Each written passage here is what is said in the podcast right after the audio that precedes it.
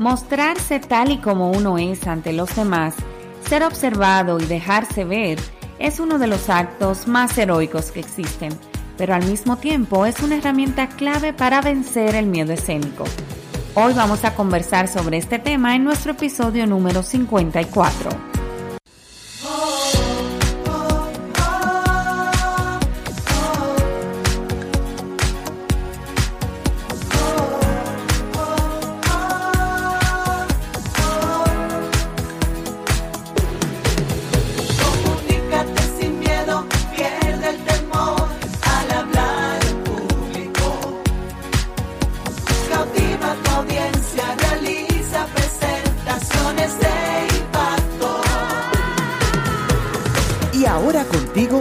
Elizabeth Vargas, especialista en comunicaciones corporativas y marketing, asesora y capacitadora en técnicas de oratoria y redacción de discurso. Operación Comunícate. Muchísimas gracias por acompañarme y hoy tenemos un día súper especial porque arribamos a nuestro primer aniversario de Operación Comunícate Podcast. Para mí ha sido pues 54 semanas de mucho trabajo, de nuevos episodios, mucho contenido, pero a la vez de un orgullo y honor inmenso por contar contigo siempre, cada miércoles, pendiente a una nueva entrega de este podcast que surge con la intención de llevarte de la mano para que venzas ese temor o miedo de hablar en público.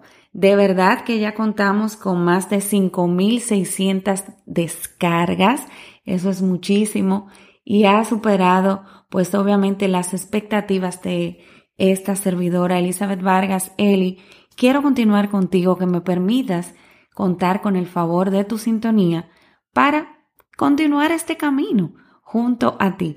Espero de verdad tenerte siempre del otro lado de este micrófono, aceptando estas sugerencias y estos consejos que siempre enviamos.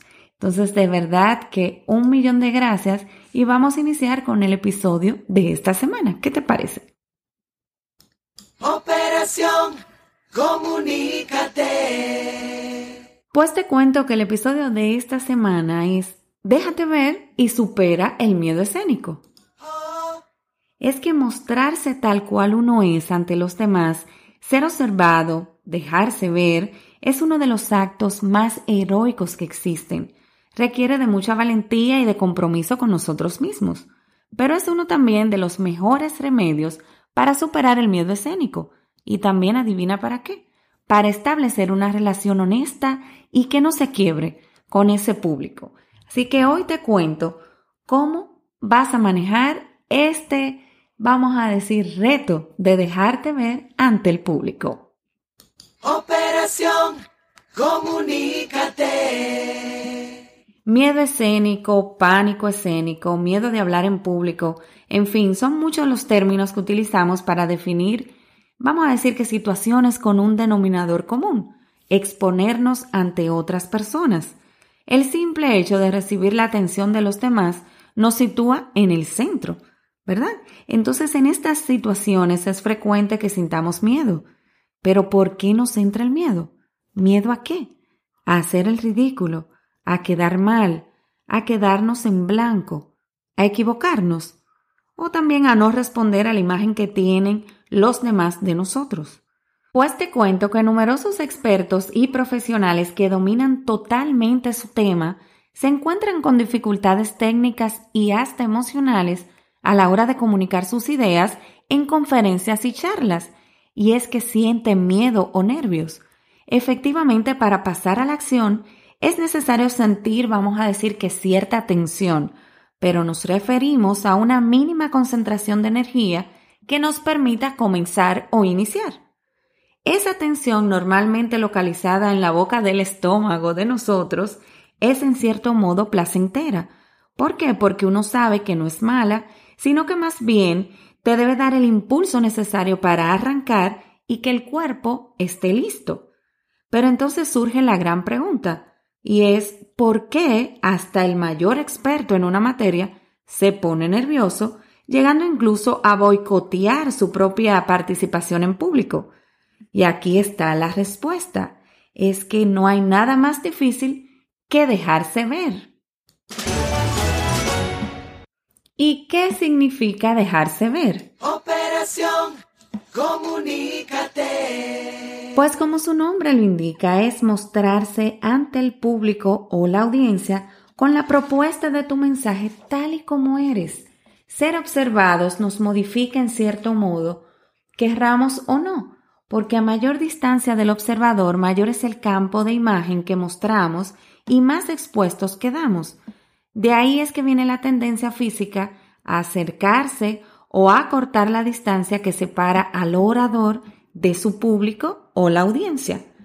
Dejarse ver implica contar nuestra historia reflejada con nuestro cuerpo, es decir, con nuestro lenguaje no verbal o corporal.